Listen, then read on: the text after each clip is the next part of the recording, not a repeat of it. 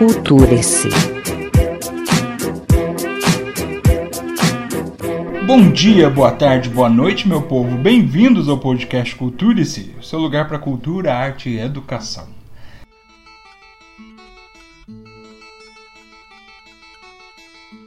E no episódio de hoje, vou dar início a um projeto de roda de leitura em que eu farei a leitura de dois capítulos de um livro e a discussão sobre ele, e seguiremos assim até o final desse livro.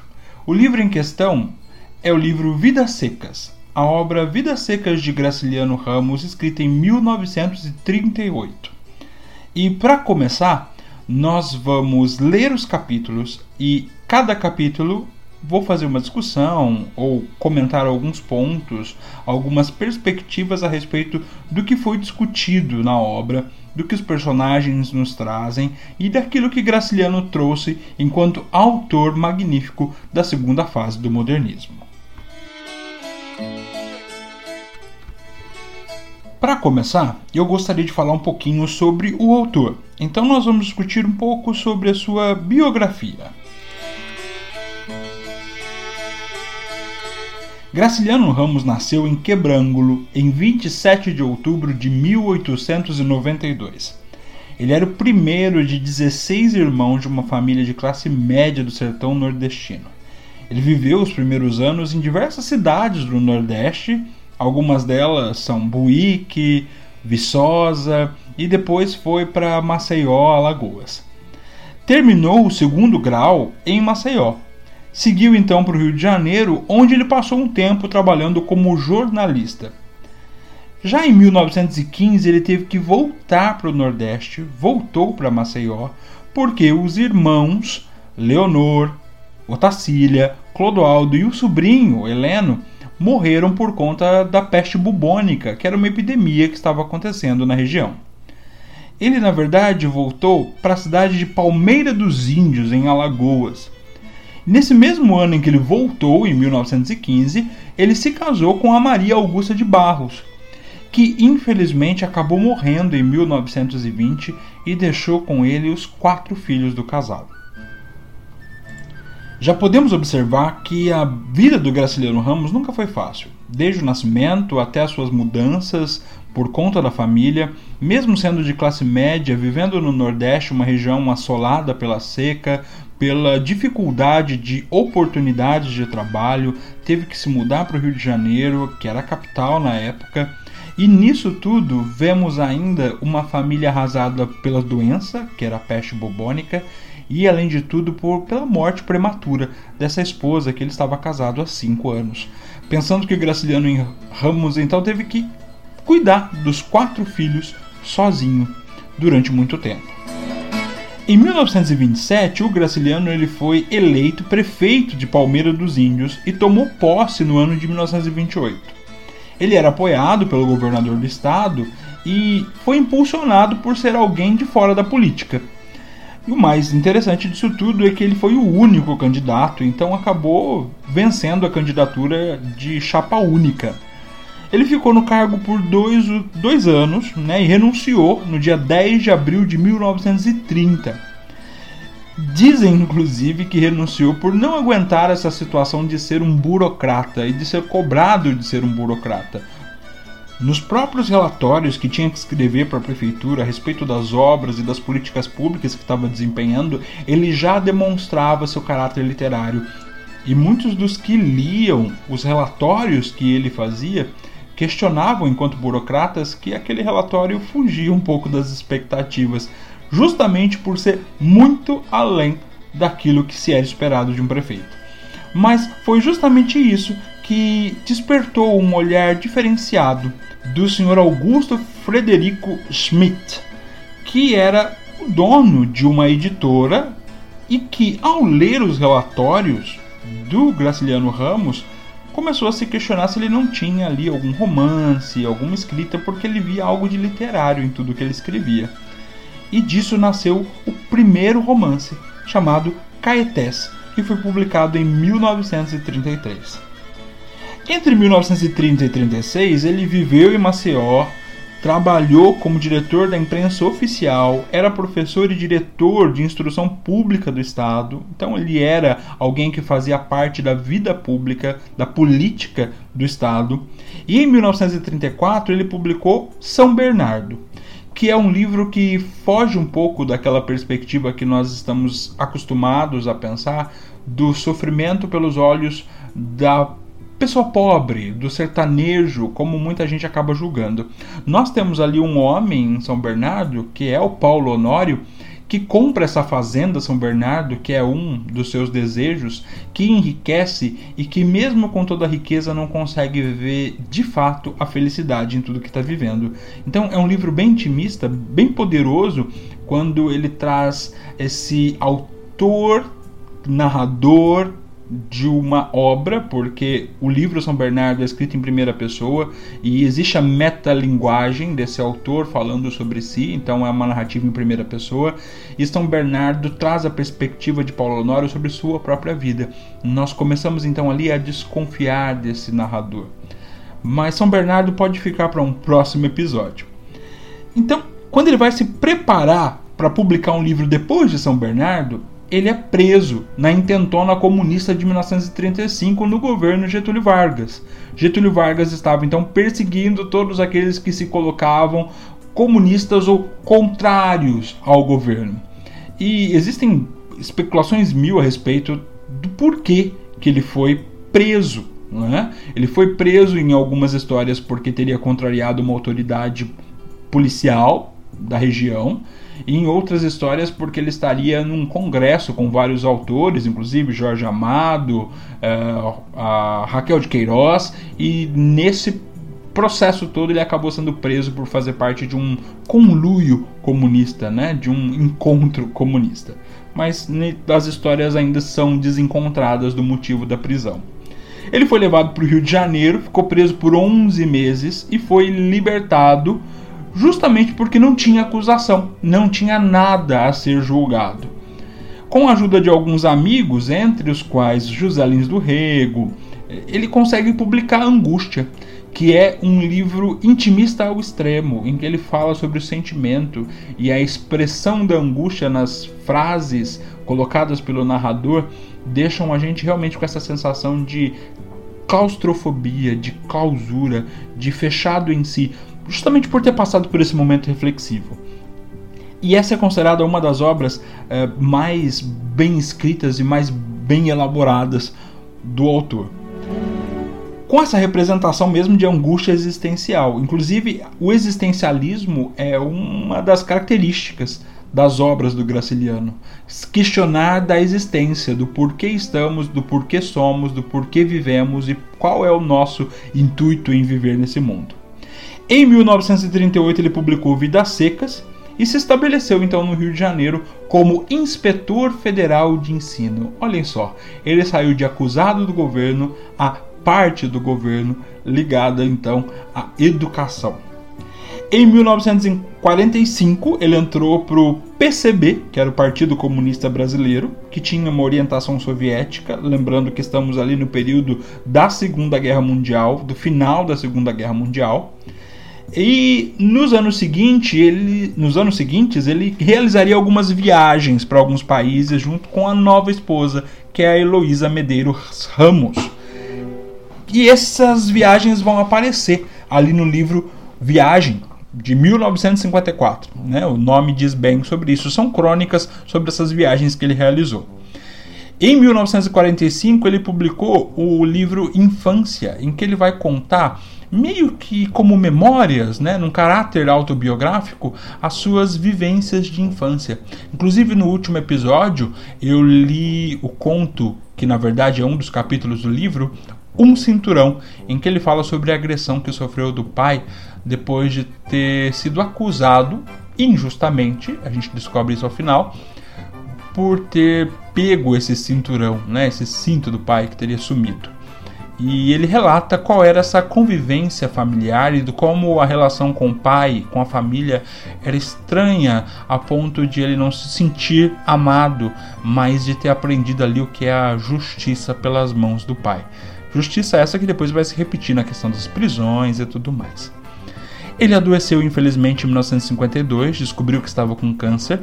Em 1953 ele foi internado e acabou falecendo no dia 20 de março, aos 60 anos, vítima de um câncer de pulmão. Essa vida toda, cheia de altos e baixos, mas com uma produção intensa e maravilhosa, é o que vai nortear a nossa ideia sobre a literatura da década de 30 e 40 que fazem parte da segunda fase do modernismo que nós começamos a estudar ou a ver ali nos episódios passados.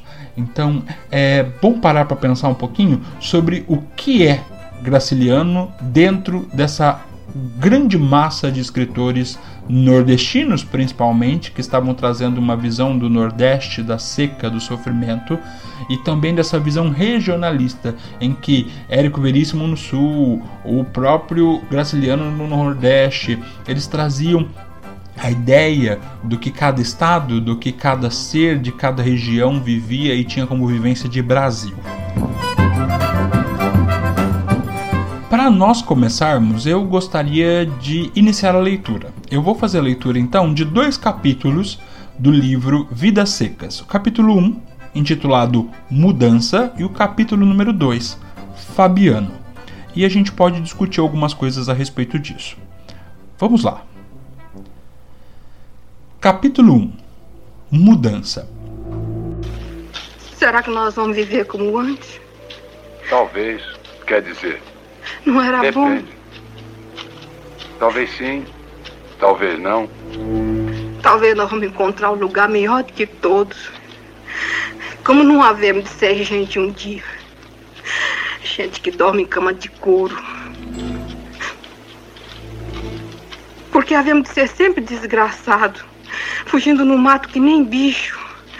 Podemos viver como sempre, fugindo que nem bicho. Na planície avermelhada, os juazeiros alargavam duas manchas verdes. Os infelizes tinham caminhado o dia inteiro. Estavam cansados e famintos. Ordinariamente andavam pouco, mas como haviam repousado bastante na areia do rio seco, a viagem progredira bem três léguas. Fazia horas que procuravam uma sombra. A folhagem dos juazeiros apareceu longe através dos galhos pelados da caatinga rala. Arrastaram-se para lá, devagar, sim a Vitória, com o filho mais novo, escanchado no quarto e o baú de folha na cabeça. Fabiano, sombrio cambaio, o aió a tiracolo, a cuia pendurada numa correia presa ao cinturão, a espingarda de pederneira no ombro o menino mais velho e a cachorra baleia iam atrás. Os juazeiros aproximaram-se, recuaram, sumiram-se. O menino mais velho pôs-se a chorar. Sentou-se no chão. Anda, condenado do diabo! gritou-lhe o pai.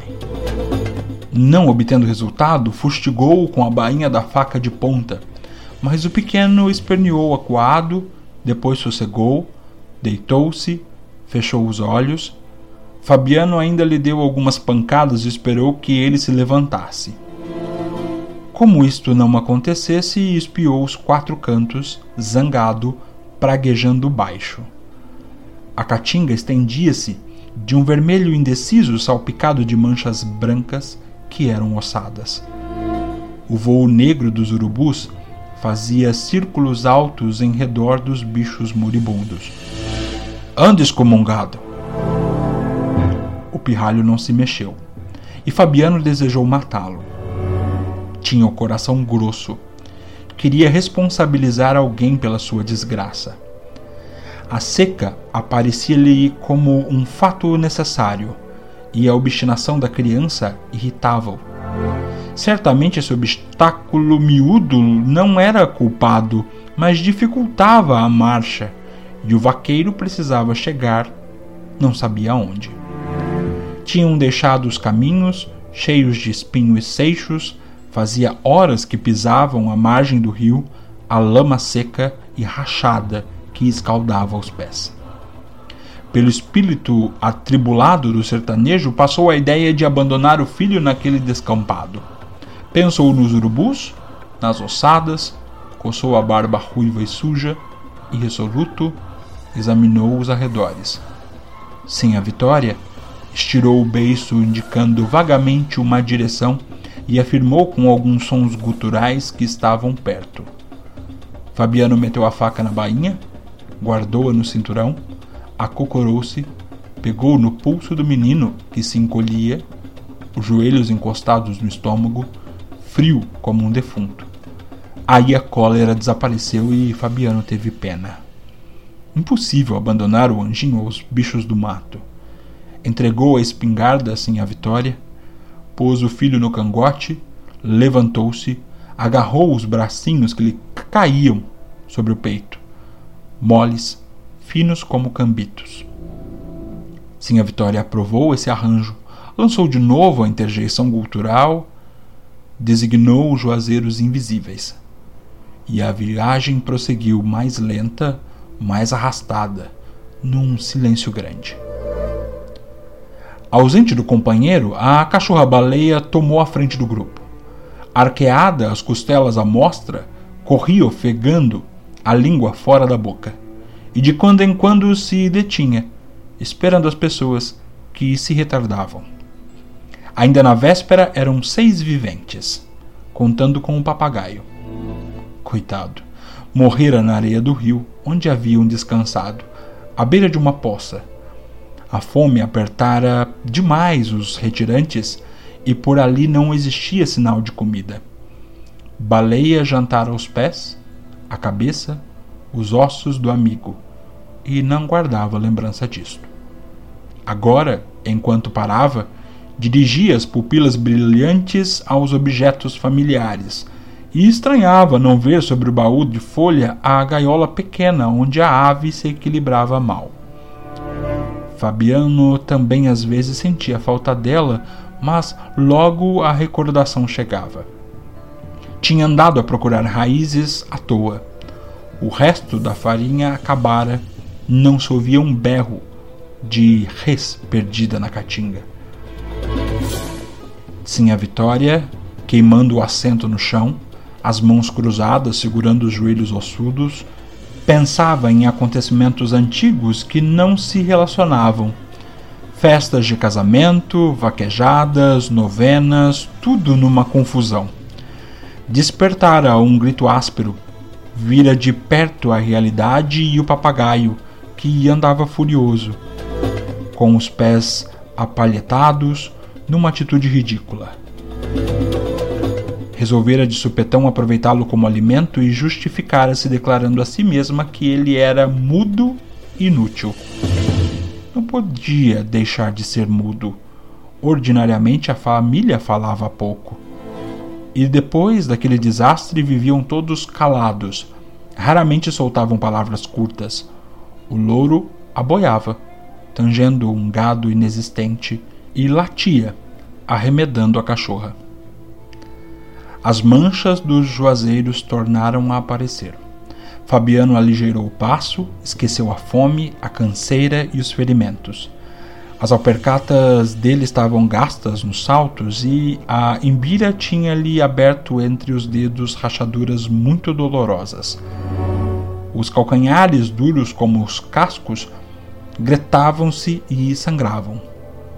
Num cotovelo do caminho, avistou um canto de cerca encheu a esperança de achar comida, sentiu o desejo de cantar. A voz saiu-lhe rouca, medonha. Calou-se para não estragar força. Deixaram a margem do rio, acompanharam a cerca, subiram uma ladeira, chegaram aos juazeiros. Fazia tempo que não viam sombra. Sim, a Vitória acomodou os filhos que arriaram como trouxas, cobriu-os com molambos, o menino mais velho, passada a vertigem que o derrubara, encolhido sobre folhas secas, a cabeça encostada a uma raiz, adormecia, acordava. E quando abria os olhos, distinguia vagamente um monte próximo, algumas pedras, um carro de bois. A cachorra-baleia foi enroscar-se junto dele. estavam no pátio de uma fazenda sem vida. O curral deserto, o chiqueiro das cabras arruinado e também deserto, a casa do vaqueiro fechada, tudo anunciava abandono. Certamente o gato se finara e os moradores tinham fugido. Fabiano procurou em vão perceber um toque de chocalho. Avizinhou-se da casa, bateu, tentou forçar a porta. Encontrando resistência, penetrou num cercadinho cheio de plantas mortas, rodeou a tapera, alcançou o terreiro do fundo, viu um barreiro vazio, um bosque de catingueiras murchas, um pé de turco e o prolongamento da cerca do curral. Trepou-se no morão do canto, examinou a caatinga, onde avultavam as ossadas e o negrume dos urubus. Desceu, empurrou a porta da cozinha, voltou desanimado, ficou um instante no copiar, fazendo tensão de hospedar ali a família. Mas, chegando aos voazeiros, encontrou os meninos adormecidos e não quis acordá-los. Foi apanhar gravetos, trouxe do chiqueiro das cabras uma braçada de madeira meio ruída pelo cupim, arrancou touceiras de macambira, arrumou tudo para a fogueira. Nesse ponto, Baleia arrebitou as orelhas, arregaçou as ventas, sentiu cheiro de preás, farejou um minuto, localizou-os no morro próximo e saiu correndo. Fabiano seguiu-a com a vista e espantou-se uma sombra passava por cima do monte. Tocou o braço da mulher, apontou o céu, ficaram os dois algum tempo aguentando a claridade do sol enxugaram as lágrimas, foram agachar-se perto dos filhos, suspirando, conservaram-se encolhidos, temendo que a nuvem se tivesse desfeito, vencida pelo azul terrível. Aquele azul que deslumbrava e endoidecia a gente. Entrava dia e saía dia. As noites cobriam a terra de chofre. A tampa anilada baixava, escurecia, quebrada apenas pelas vermelhidões do poente. Miudinhos, perdidos no deserto queimado, os fugitivos agarraram-se, somaram as suas desgraças e os seus pavores. O coração de Fabiano bateu junto do coração de Sim a Vitória. Um abraço cansado aproximou os farrapos que os cobriam.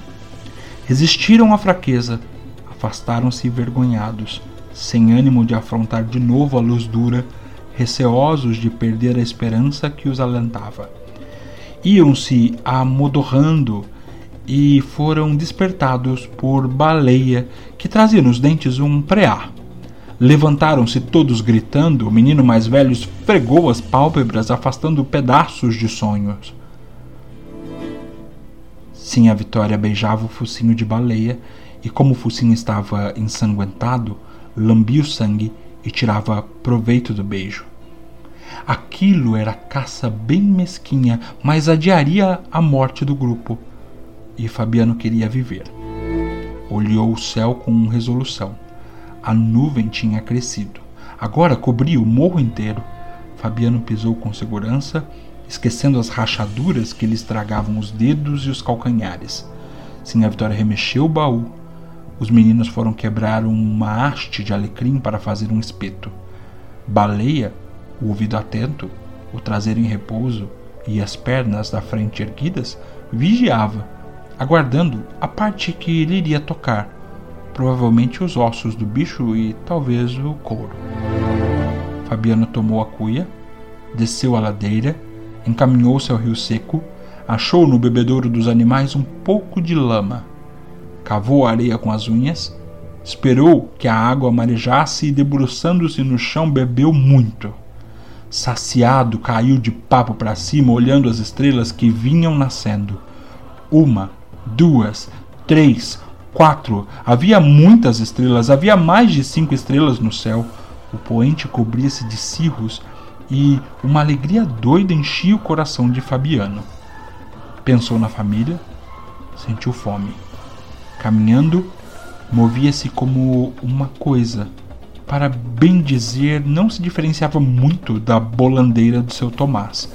Agora, deitado, apertava a barriga e batia os dentes. Que fim teria levado a bolandeira de seu Tomás?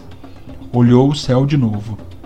Os cirros acumulavam-se, a lua surgiu, grande e branca. Certamente ia chover. Seu Tomás fugira também com a seca, A bolandeira estava parada. E ele, Fabiano, era como a bolandeira. Não sabia porquê, mas era. Uma, duas, três, havia mais de cinco estrelas no céu. A lua estava cercada de um halo cor de leite. Ia chover.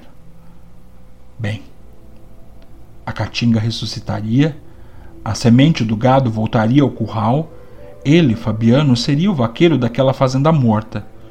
Chocalhos de badalos de ossos animaram a solidão. Os meninos, gordos, vermelhos, brincariam no chiqueiro das cabras. Sem a Vitória vestiria saias de ramagens vistosas. As vacas povoariam o curral e a caatinga ficaria toda verde. Lembrou-se dos filhos, da mulher e da cachorra, que estavam lá em cima, debaixo de um juazeiro, com sede. Lembrou-se do preá morto. Encheu a cuia, ergueu-se, afastou-se lento para não derramar a água salobra. Subiu a ladeira. A aragem morna acudia os chiques-chiques e os mandacarus.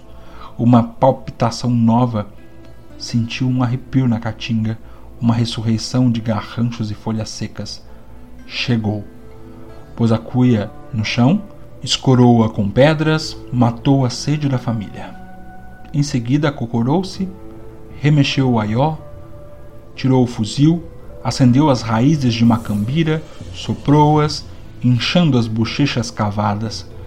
Uma labareda tremeu, elevou-se, tingiu-lhe o rosto queimado, a barba ruiva, os olhos azuis. Minutos depois, o preá torcia-se e chiava no espeto de alecrim. Eram todos felizes. Sinha Vitória vestiria uma saia larga de ramagens, a cara murcha de Sinha Vitória remoçaria, as nádegas bamba de, de Sinha Vitória engrossariam, a roupa encarnada de Sinha Vitória provocaria a inveja das outras caboclas. A lua crescia, a sombra leitosa crescia, as estrelas foram esmorecendo naquela brancura que enchia a noite. Uma, duas, três. Agora havia poucas estrelas no céu. Ali perto a nuvem escurecia o morro. A fazenda renasceria e ele, Fabiano, seria o vaqueiro. Para bem dizer, seria dono daquele mundo. Os troços minguados ajuntavam-se no chão, a espingarda de pederneira, o aió, a cuia de água, o baú de folha pintada. A fogueira estalava, o preá chiava em cima das brasas. Uma ressurreição. As cores da saúde voltariam à cara triste de Sinha Vitória, os meninos se espojariam na terra fofa do chiqueiro das cabras, chocalhos tintilariam pelos arredores, a caatinga ficaria verde. Baleia agitava o rabo, olhando as brasas, e como não podia ocupar-se daquelas coisas, esperava com paciência a hora de mastigar os ossos. Depois iria dormir. Fim do primeiro capítulo. O primeiro capítulo se chama Mudança justamente por essa saída desses seres viventes, que eram seis e acabaram se tornando cinco, porque o papagaio foi morto para poder alimentar essa família em que a gente não consegue diferenciar o que é o ser humano de, do que é um animal. Ou como o próprio Fabiano faz, não sabe diferenciar o que é um ser vivente de um ser inanimado, como uma bolandeira. E nós conseguimos ver isso muito mais claro quando a comparação feita entre baleia e os seres viventes com fome colocam eles no mesmo patamar. Seres que não conseguem ter vínculos de amor, apenas de pena e de, de uma tentativa de olhar para o outro com empatia, porque não existe empatia, porque são todos na mesma situação, não existe condições de se colocar no lugar do outro quando o outro está na mesma situação que você.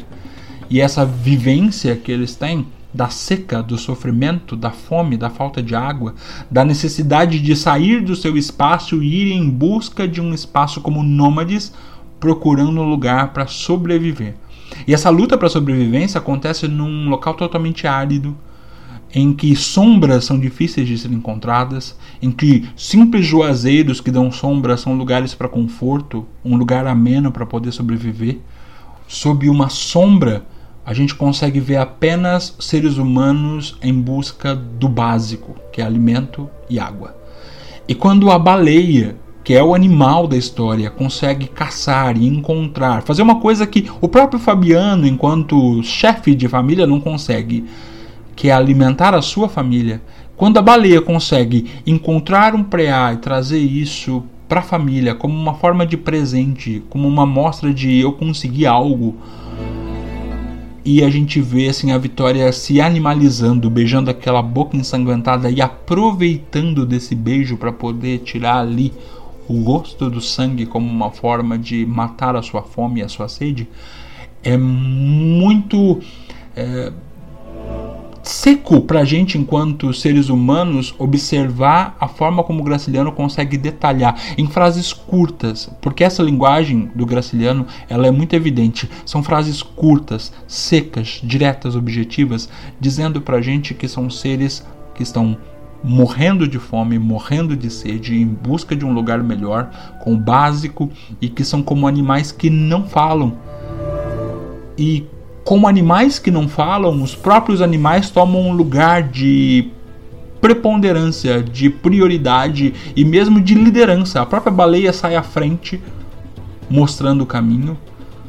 O papagaio que não fala porque não tem um exemplo, porque os seres humanos não falam, eles não se conversam a não ser para se xingar ou para poder maldizer a situação e quando conversam, conversam guturalmente com sons que saem da garganta porque não conseguem reproduzir sons de verdade, porque estão animalizados. E essa circunstância do ser humano animalizado nesse primeiro capítulo é a prova do como o Graciliano vai nos deixar de boca seca diante de tudo que eles vão viver nos próximos capítulos.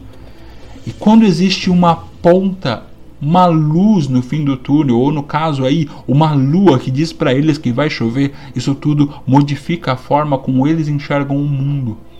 O como as estrelas contadas dão sinal para a gente de que a diminuição das estrelas é um sinal de chuva e que a chuva, através desses cios, dessas nuvens que começam a se formar, dão o sonho de volta àqueles que, como o menino estava dormindo lá, esfregam os olhos para tirar os sonhos, porque o sonho é algo que não diz respeito a eles. Por enquanto a gente consegue ver que os animais têm algumas perspectivas, mas eles, enquanto seres humanos, não conseguem sonhar. Enquanto seres que conseguem pensar não conseguem sonhar.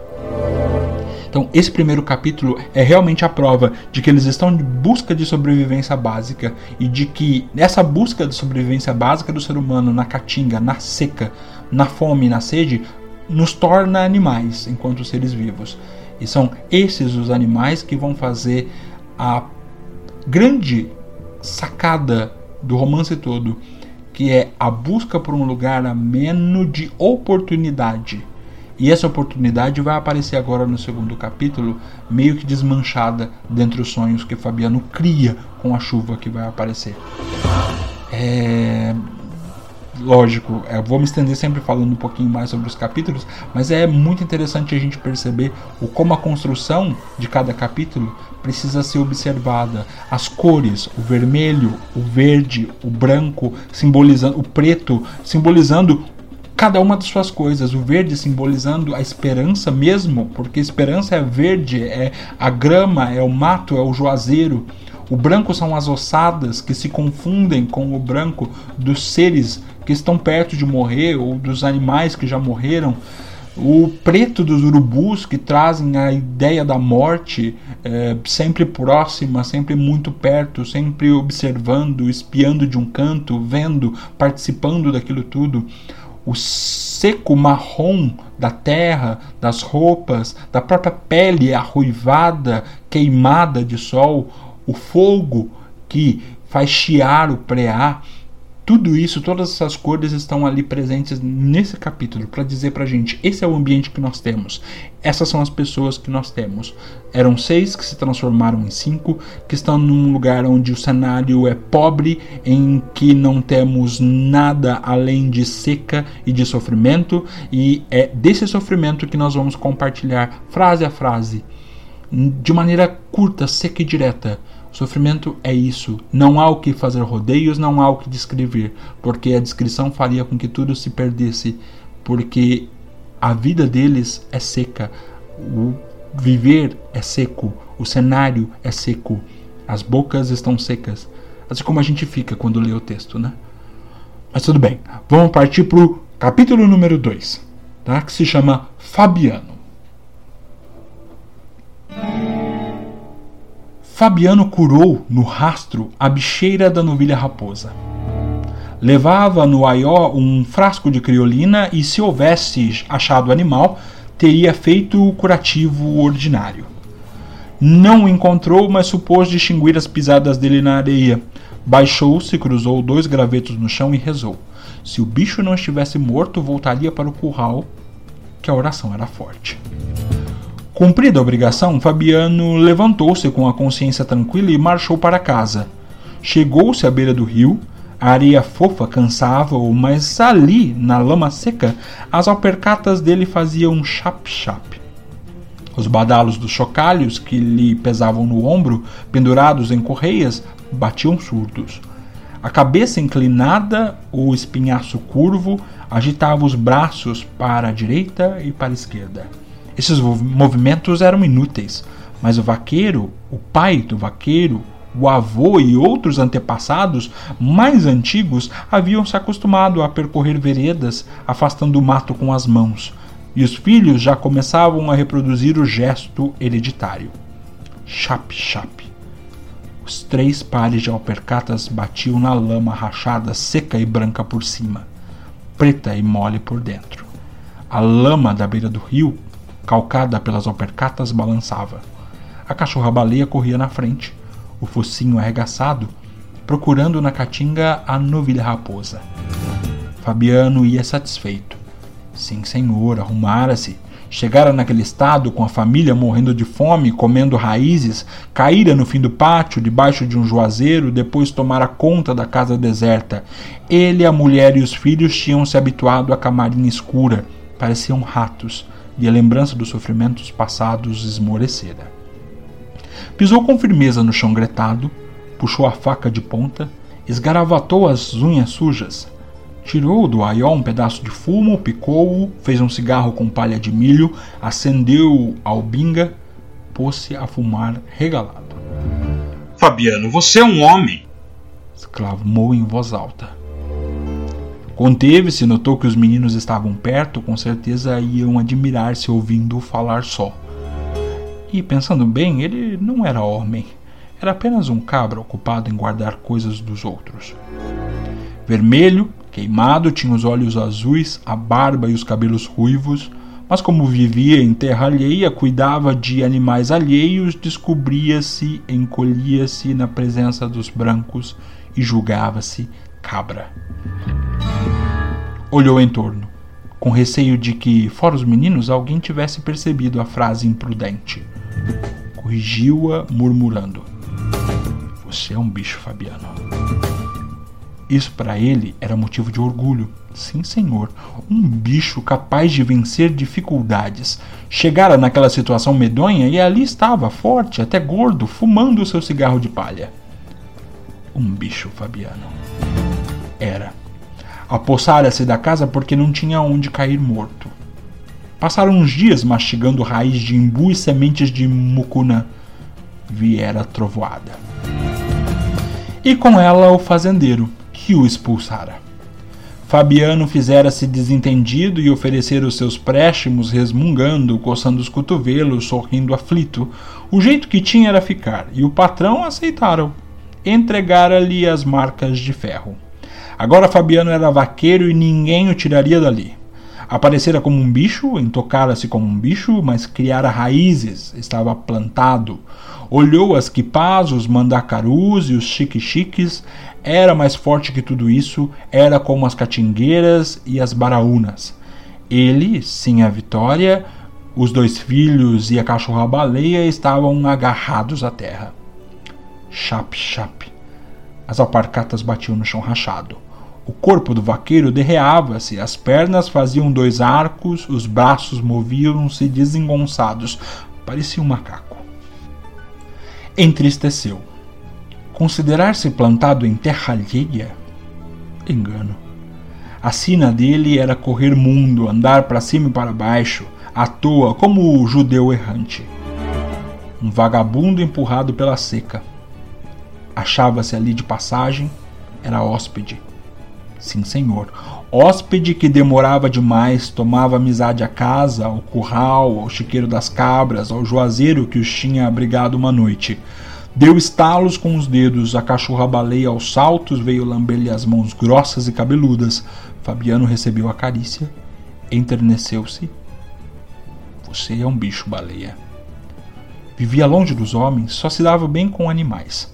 Os seus pés duros quebravam espinhos e não sentiam a quentura da terra. Montado, confundia-se com um cavalo. Grudava-se a ele e falava uma linguagem cantada, monossilábica e gutural que o companheiro entendia. A pé não se aguentava mais. Pendia para um lado, pendia para o outro, cambaio torto e feio.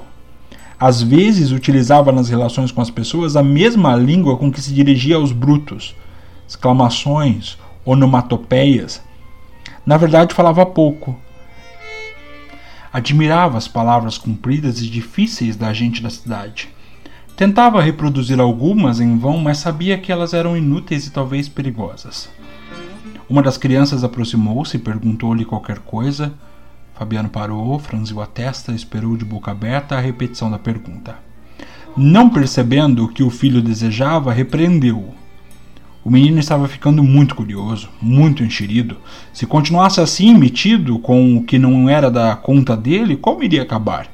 Repeliu o vexado. Esses capetas têm ideias. Não completou o pensamento, mas achou que aquilo estava errado. Tentou recordar o seu tempo de infância, viu-se miúdo, enfesado, a camisinha encardida e rota, acompanhando o pai no serviço do campo, interrogando debalde. Chamou os filhos, falou de coisas imediatas, procurou interessá-los, bateu palmas. Ecô, Ecô! A cachorra-baleia saiu correndo entre os alastrados e quipás, farejando a novilha raposa. Depois de alguns minutos voltou desanimada, triste, o rabo murcho. Fabiano consolou-a, afagou-a. Queria apenas dar um ensinamento aos meninos. Era bom eles saberem que deviam proceder assim.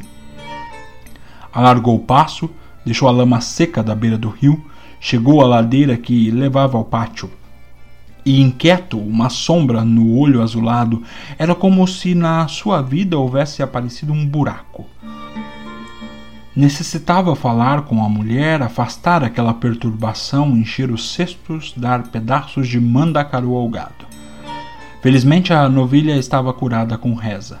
Se morresse, não seria por culpa dele. Eco, eco! Baleia voou de novo entre as macambiras inutilmente.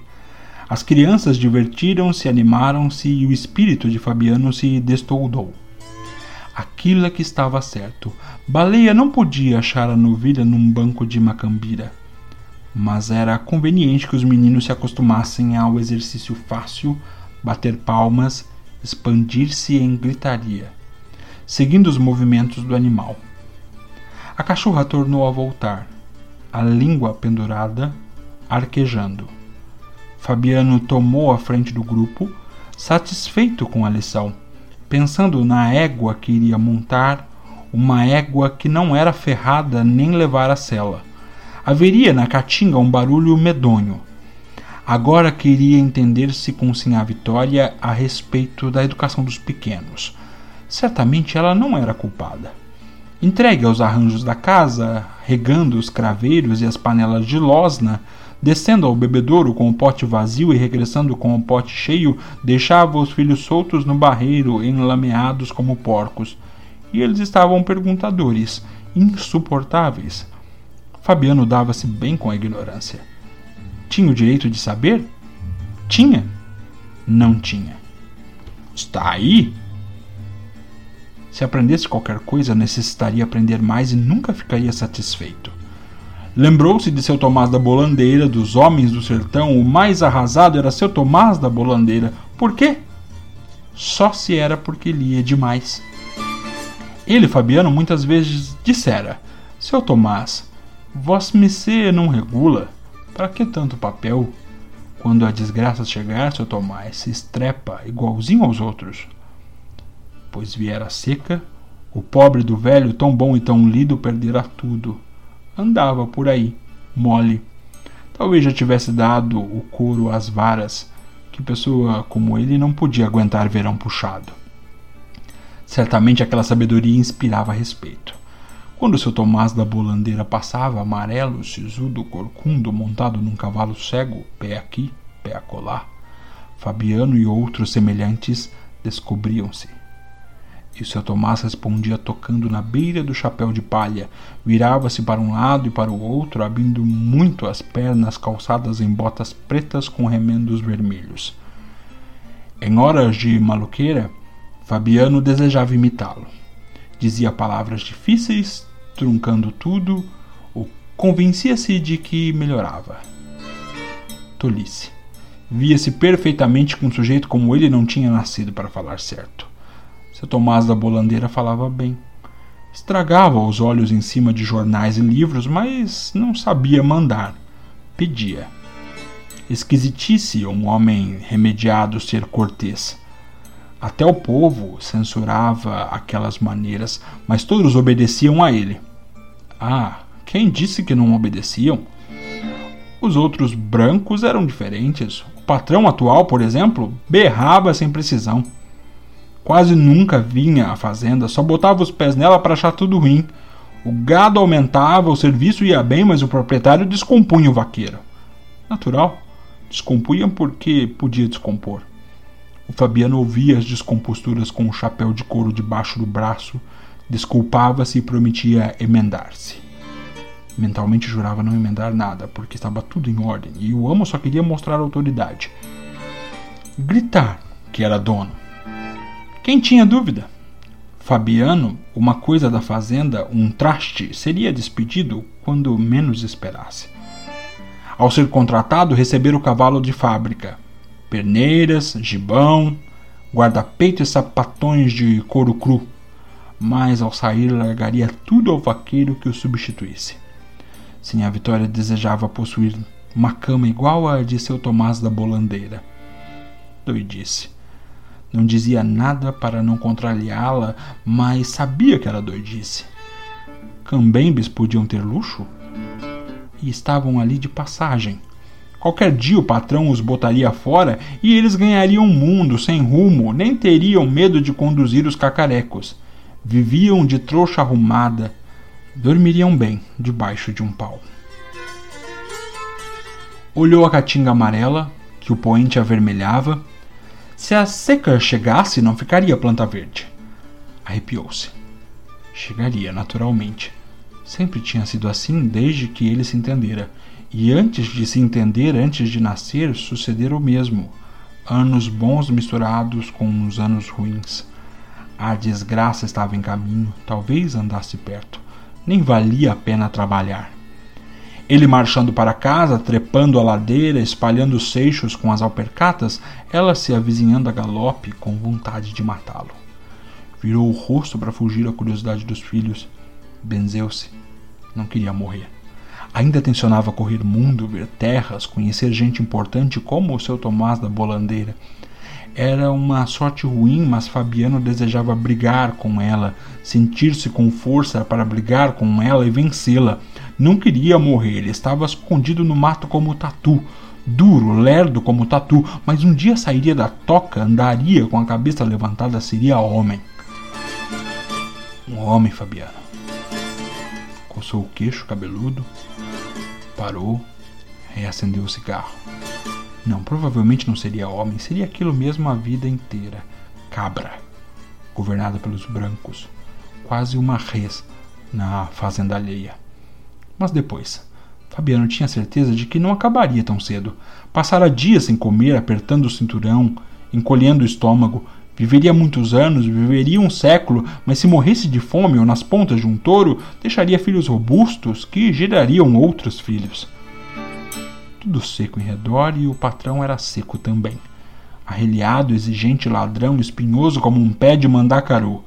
Indispensável os meninos entrarem no bom caminho, saberem cortar mandacaru para o gado, consertar cercas, amansar brabos.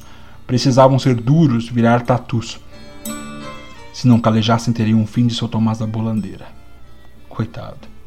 Para que ele servira tanto livro, tanto jornal, morrera por causa do estômago doente e das pernas fracas.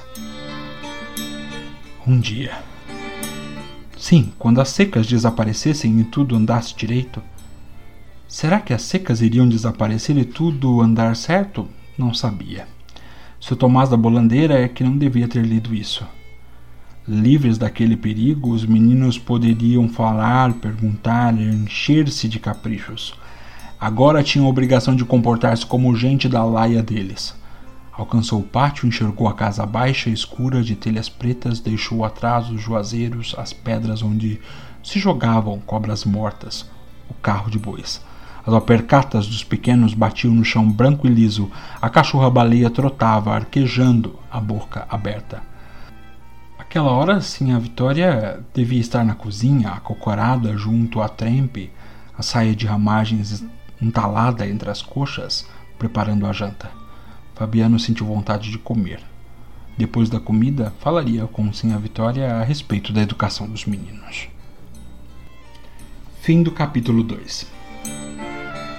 E é no capítulo 2 que a gente consegue enxergar a animalização presente na descrição desse ser. Fabiano, personagem principal e chefe da família, de alguma maneira vai ser descrito aqui pelo narrador de maneira objetiva, direta e clara, como um animal que ele mesmo reconhece ser. Um cabra. Um ser inanimado que não consegue falar, que não consegue reproduzir palavras e que se dispõe a ser animalizado pelos outros.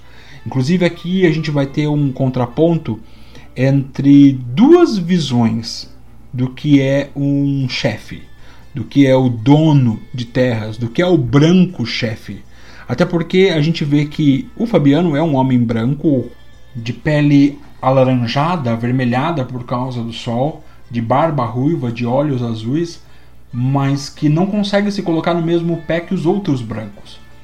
Então a gente não tem aqui nenhuma disputa racial, nenhuma disputa de cor de pele, porque estão no mesmo pé de igualdade de cor mas não no mesmo pé de igualdade de ser, de possuir um espaço, de possuir oportunidades, de possuir bens, de possuir o básico para sobreviver, enquanto alguns são chefes e conseguem ler, produzir palavras bonitas que o Fabiano admira e não consegue reproduzir. E quando ele consegue falar, ele se sente muito mais fracassado porque não consegue reproduzir as palavras que deve ou falar do jeito que deve até porque foi ensinado e isso foi passado de geração a geração e incomoda muito ele quando os filhos de alguma maneira tentam fugir dessa herança maldita, dessa hereditariedade de não saber falar. Porque os filhos, quando começam a perguntar, a questionar, isso incomoda Fabiano, isso deixa ele irritado e ele transfere inclusive essa culpa para a mulher, porque querendo ou não a gente vai verificar nos próximos capítulos que sim, a Vitória nada mais é do que o contraponto intelectual. Ela é o cérebro da família, ela que pensa, ela que planeja, ela que faz contas, ela que organiza intelectualmente a família. Mas Fabiano é um ser que não consegue falar, que se coloca no mesmo pé dos animais que só consegue se dar bem com os animais, inclusive a gente vê ali a relação dele com a baleia. E tudo isso só acontece porque ele recebeu isso como herança. E ele quer passar isso como herança, simplesmente ser um gado reprodutor. Porque se ele morrer, ele vai ter filhos que farão filhos. E isso vai aparecendo durante esse capítulo. E é um capítulo que descreve bem a relação dele com o mundo e com a relação de poder.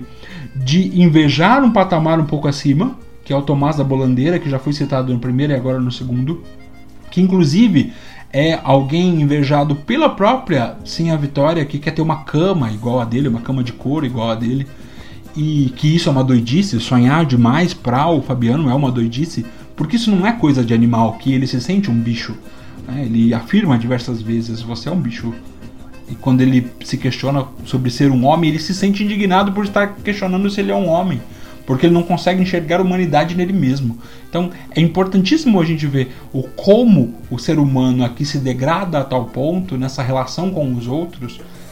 E aquele ser que ele julga ser superior e melhor, que é o Tomás da Bolandeira, mesmo assim ele não consegue se colocar aos pés dele, ele baixa a cabeça, né? ele descobre a cabeça, tira o chapéu quando o homem passa no seu cavalo cego, mesmo ele vendo que o Tomás da Bolandeira é um ser suscetível ao mundo, à seca, que morreu ou que pode ter morrido, porque a gente fica meio na dúvida no meio do caminho se o seu Tomás morreu, se não morreu, é, se ele fugiu, porque lá está falando sobre a morte, a gente fica em dúvida, porque o próprio Fabiano não tem certeza do que aconteceu, mas ainda crê que a possibilidade do seu Tomás da Bolandeira ter tido uma oportunidade diferente da dele existe.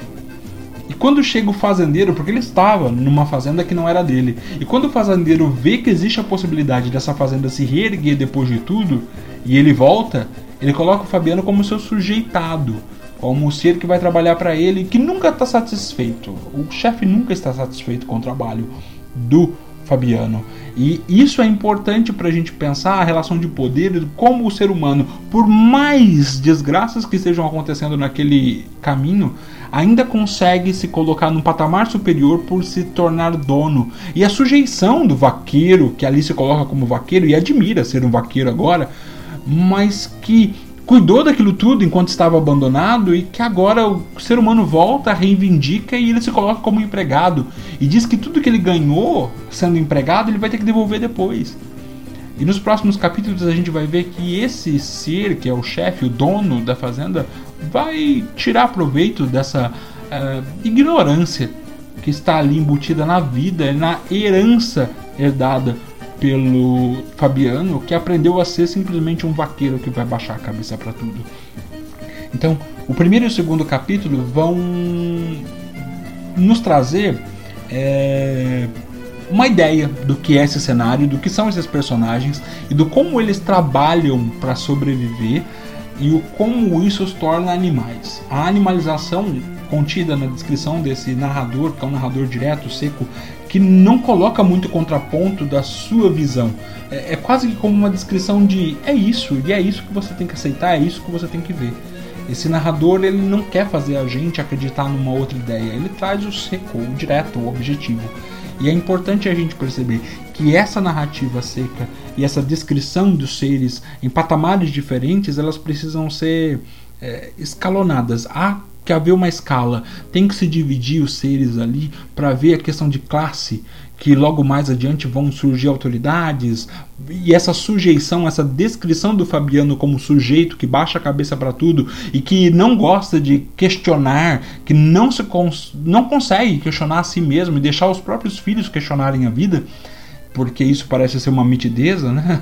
como ele diz lá, é mitidez demais, é, é, é muito é muito visível. E é engraçado como a gente acaba pegando a linguagem, né? Porque a gente começa a reproduzir coisas, palavras que estão fora do contexto que a gente tem como norma culta, porque a própria descrição do livro tira a norma culta como uma referência. E a gente começa a ver lá, por exemplo, a palavra precisão no lugar da necessidade, né, a questão da mitidez ou da metideza, são metidos demais. A gente começa a utilizar essas palavras até para descrever, porque é com essa nova visão ou com essa nova linguagem seca e resumida que a gente consegue dar vida a esses personagens que estão sendo descritos pelo narrador. E vidas secas, né? Essa é a ideia. O primeiro e o segundo capítulo são fundamentais para a gente entender qual é a relação que eles vão ter com o mundo a partir daqui.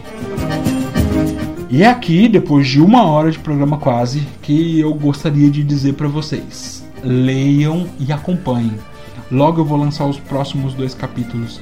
É, é um livro curto, é, falta tempo às vezes para eu poder sentar, gravar tudo de uma vez e fazer uma boa análise.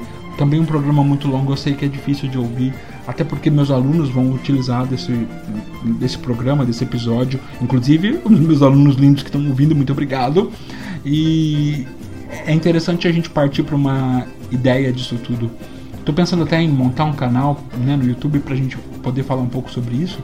É, mas eu acho que aqui a voz e poder falar mais de uma hora sem ser taxado, sem ser cortado e não precisando mostrar a cara, só falando mesmo, é importante e eu quero continuar fazendo. E eu acho muito bom quando eu consigo para mim mesmo, reler como eu estou relendo agora Vidas Secas e observar muito dessa humanidade que às vezes falta, de enxergar a humanidade com outros olhos. Enquanto isso, a Frida, minha cachorra, está latindo lá fora, junto com o Galileu, meu cachorrinho. Gente, muito obrigado por estarem aqui, muito obrigado pela companhia. Espero que vocês gostem da leitura, que vocês voltem para ela e que o programa, os episódios que vão se seguir sejam de muito proveito para vocês. Muito obrigado e até a próxima.